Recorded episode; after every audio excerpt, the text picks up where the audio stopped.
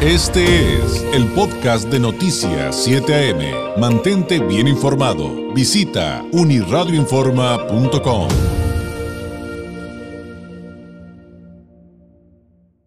En la línea telefónica, el maestro Gonzalo Manrique Ábalos, consultor y maestro en políticas públicas, analista, experto en temas como democracia y participación ciudadana, catedrático en la Escuela de Derecho y Gobierno de Pacífico Universidad. Gonzalo, ¿cómo estás? Muy buenos días. David, muy buenos días. Te saludo a ti y a todo tu auditorio. ¿Cómo están? Muy bien, muy bien. Eh, algo confundido porque como no es algo que sucede en nuestro país, a veces a algunos nos cuesta trabajo asimilar eh, esos datos. ¿Qué es lo que está pasando con el tema de, del techo de la deuda en Estados Unidos, que están tratando de evitar el, default y, la famosa guerra política que hay, este, sobre todo, me imagino, por parte de los republicanos para no aumentar el techo de, de esa deuda, ¿no? Sí, David, pues mira, básicamente, ¿qué es, qué es un techo de endeudamiento? Pues es el límite que tienes tú como, como persona, vamos a ponerle como lo tiene el gobierno, de capacidad de endeudarse. No haz de cuenta como cuando revisas el saldo de tu tarjeta de crédito y dices, ah, caray, me faltan dos mil pesos y ya y ya llegué al tope de la tarjeta de crédito. Ese es tu, ese es tu techo de endeudamiento y el gobierno de Estados Unidos tiene un techo de endeudamiento que el día de ayer de 28 mil, 29 mil millones de millones de dólares, lo aumentaron a cerca de 31. Es decir, este, pues algo sustancial, es algo que necesitaba el presidente Biden para continuar operando, este, pues el, gobierno. ¿Por qué? Porque hay cosas que se van, desgraciadamente se van a la deuda o que tienes que contratar mayor deuda. O lo podemos ver desde el punto de vista que, pues como ha habido una inflación bastante sostenida en los últimos tres años, pues todo se encarece y pues necesitas aumentar tu deuda, ¿no? Entonces, la pretensión, más que la negativa de los republicanos, David, mm. era un poco el, el no cortejo del presidente Biden porque ahora tiene una Cámara de Representantes que no es de su partido. Entonces, aquí el tema es que no había tenido que negociar en los últimos, en los primeros dos años de su gobierno el techo de endeudamiento. Digo, no negociarlo de, realmente, ¿no? De que sí, te tienes que sentar con los de tu partido y al final del día se logra el acuerdo, ya con McCarthy como líder de, tanto de la bancada como líder de la Cámara Baja, pues fue un poco más cortejo y de tener que pactar acuerdos. Cosas que yo creo, David, que aunque sean de diferentes partidos, es cuando a veces se logran cosas positivas, porque los republicanos les, le están autorizando un endeudamiento, pero tampoco le están dando un cheque en blanco, ¿no? Cosa que a lo mejor podría pasar en otros países donde se están endeudando, por ejemplo, en vez de invertir en, como en Estados Unidos, que han estado invirtiendo en carreteras, en fibra óptica, en todo esto del, de los planes de, de obra e infraestructura, pues nada más se gasta como aquí lo alegan los republicanos, en pensiones, en el welfare, en el Medicaid, en el todas las todas las servicios, ¿no? que subvenciona el gobierno. Entonces, recuerda que los republicanos son muy muy muy en contra de gastar tanto dinero, son más un perfil mm. de que el gobierno haga más con menos y los demócratas pues son de, de son gastalones, ¿no? Son gastalones, entonces en principio tenemos confrontadas dos ideas y me parece muy positivo, David, que se discutan estas dos ideas y se llegue a un acuerdo donde las dos partes se dieron.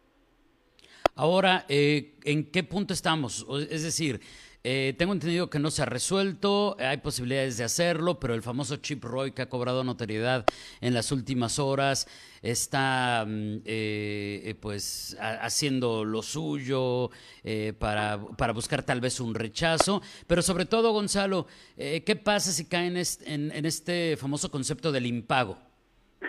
no, pues, pues sí, sí tenemos una si tenemos una crisis de entrada, nosotros lo vamos a sentir en el dólar porque estás estás este, apretando el estás apretando la moneda, el dólar te le puede dar una una ahora sí que una calentura financiera y a nosotros nos va a dar este una neumonía, ¿no? Ya Carlos Leo te lo puede explicar mejor, pero de entrada sentiríamos un impacto en las finanzas en Estados Unidos, este, ¿por qué? Porque ah, al final de cuentas todo esto que el gobierno se puede gastar de endeudándose, pues es, una manera haces que la economía siga caminando, David. El gobierno es el gran este gastador o gastalón del dinero de cualquier país. Entonces, quitarle esto al gobierno o restringírselo, pues claro que ocasionaría una crisis económica en aquel país y con efectos en todos los que tenemos dolarizadas nuestras economías. No creo que suceda, David. Tienen hasta el 5 de junio para aprobar este techo de endeudamiento. Probablemente continúen haciendo ajustes. Me parece positivo, me parece positivo. Es algo normal, los republicanos no quieren que el presidente Biden tenga una chequera en blanco porque el año que entra hay elecciones, David, y también es parte de lo que eh, los republicanos en su estrategia pretenden restringir un poco el gasto, el gasto, eh, los republicanos siempre van a ir por el menor gasto posible. Entonces, esta parte, David, eh, creo que todavía no, no, no, no llegamos al límite. No es la primera vez que se llega a esto. Creo que las fake news y las noticias falsas hacen que esto se vea un poco más alarmante. Sí es, hay, hay que traerlo en la vida, pero vamos a tener todavía una semana más para ver en qué termina esta tragedia o no tragedia política por lo menos de aquí hasta el lunes y, eh, y recuperando la parte positiva que tú ya mencionabas, finalmente veo eh, pláticas, acuerdos, este diálogo entre McCarthy y Biden, por ejemplo, que, que sería una parte importante también a destacar, aunque muchos lo relacionan más con la política, pues también tiene que ver con las soluciones que ambos brinden a su país, ¿no? Yo confío, yo la verdad confío en que esto va a quedar en buena, en buenos términos. Creo que los republicanos quieren fijar su agenda y decir sí les aprobamos el endeudamiento, pero ya no los dejé que gastaran en, en pensiones para aquí, para acá, para allá, porque esto está afectando a la economía y está haciendo que cada día este, la inflación aumente más. O sea, los republicanos también están fijando su agenda política en esto, David, y creo que, insisto, es muy positivo, ¿no? Digo, con todo y que sean estos personajes que parece que vienen de otro planeta, los de los republicanos sobre todo, pero sí me parece sensato que quien quiere gastar diga por qué y en qué lo va a aplicar y quien tiene la mayoría para autorizarlo también haga valer la voz. Pues hubo una voz de la mayoría de la gente que no está satisfecha como está marchando la economía y a lo mejor el que el gobierno no gaste tanto y no se endeude tanto para ciertos republicanos es la solución. Yo no lo comparto, pero me parece muy positivo este diálogo, ¿no? O sea, en tanto no se torne esto en una crisis el 5 de junio, me parece que es normal, pero insisto, creo que hay mucho fake news o no, noticias medio alarmistas en torno a esto. Sí, oye, y fíjate que, pues, estamos hablando de, del tema de que buscan evitar el default en, los Estados Unidos y todo esto que ya nos explicaste, pero fíjate cómo salen los temas y finalmente se vinculan, o sea, el asunto de, de cómo afectan las fake news, pero también el asunto de que vienen las elecciones. Y ahora eso nos lleva a lo que viene en el 2024 y cómo estos falsos contenidos que ahora se generan mucho, y por cierto, Trump los ha usado, este, cómo estos falsos contenidos que pueden generar de manera muy rápida a través de inteligencia artificial, comienzan a pues enrarecer el clima, algunos dicen que a generar temor respecto a ciertos temas que tienen pendientes en la Unión Americana, pero hay imágenes falsas, fotografías falsas, videos falsos.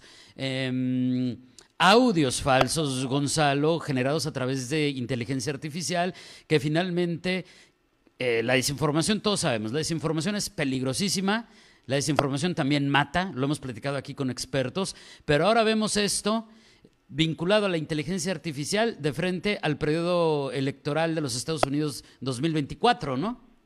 Sí, David. Y, aquí lo interesante de esto es, por ejemplo, el uso del chat GPT, el, el uso que se le está dando a la inteligencia artificial, ya está comprobadísimo que se han estado usando tanto en Twitter como en el resto de las redes sociales, imágenes, videos, qué pasaría si el presidente Trump fuera eh, otra vez presidente o Biden o que si se cae, hasta un video donde se cae y se rompe una, una pie, una rodilla o el presidente Trump es arrestado falsamente, como vimos ciertas imágenes creadas por inteligencia artificial hace un par de semanas.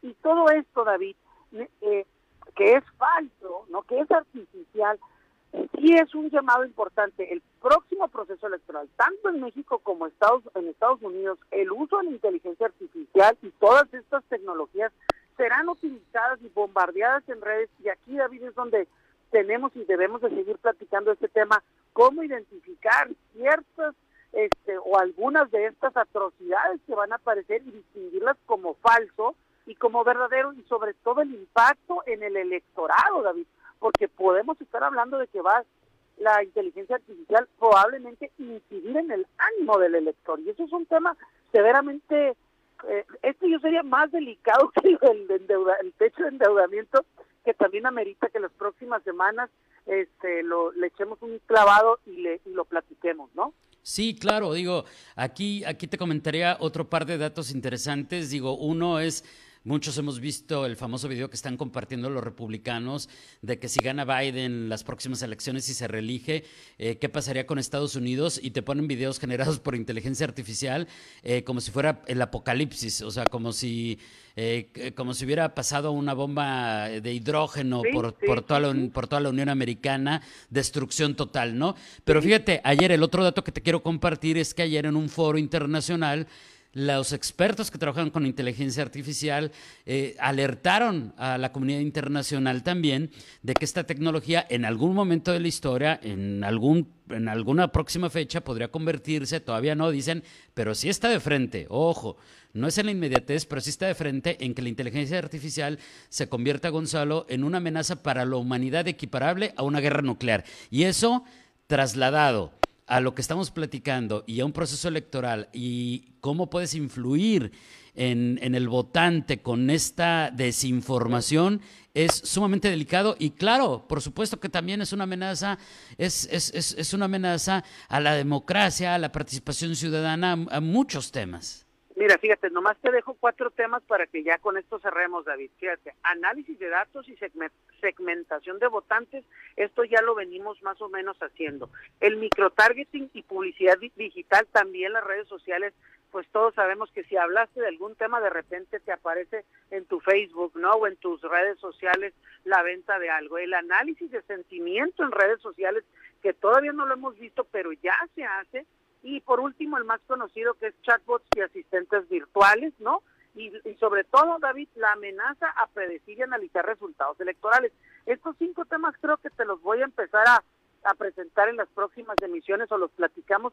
Creo que es muy importante, David, que el, el, ciudadano sepa que existen este tipo de herramientas que están de alguna manera diseñadas para conocer y manipular la mente de las personas y pues yo creo que sí estaremos ante un, a un tema de, analizar el mi voto va a ser libre realmente o está este manipulado por información falsa que veo. O sea, es interrogante te la dejo, ¿no? Y, Oye, sí, claro, claro.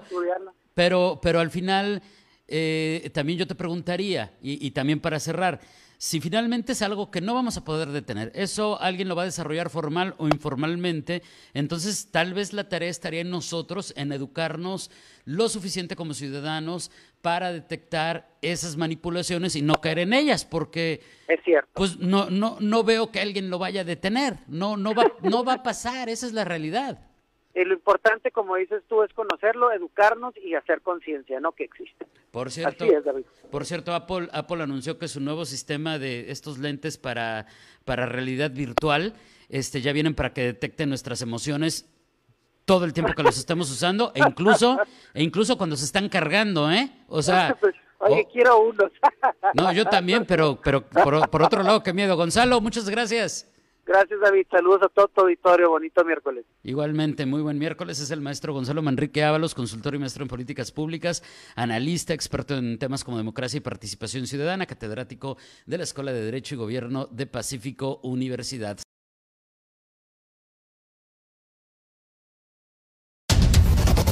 Este fue el podcast de Noticias 7am. Mantente bien informado. Visita unirradioinforma.com.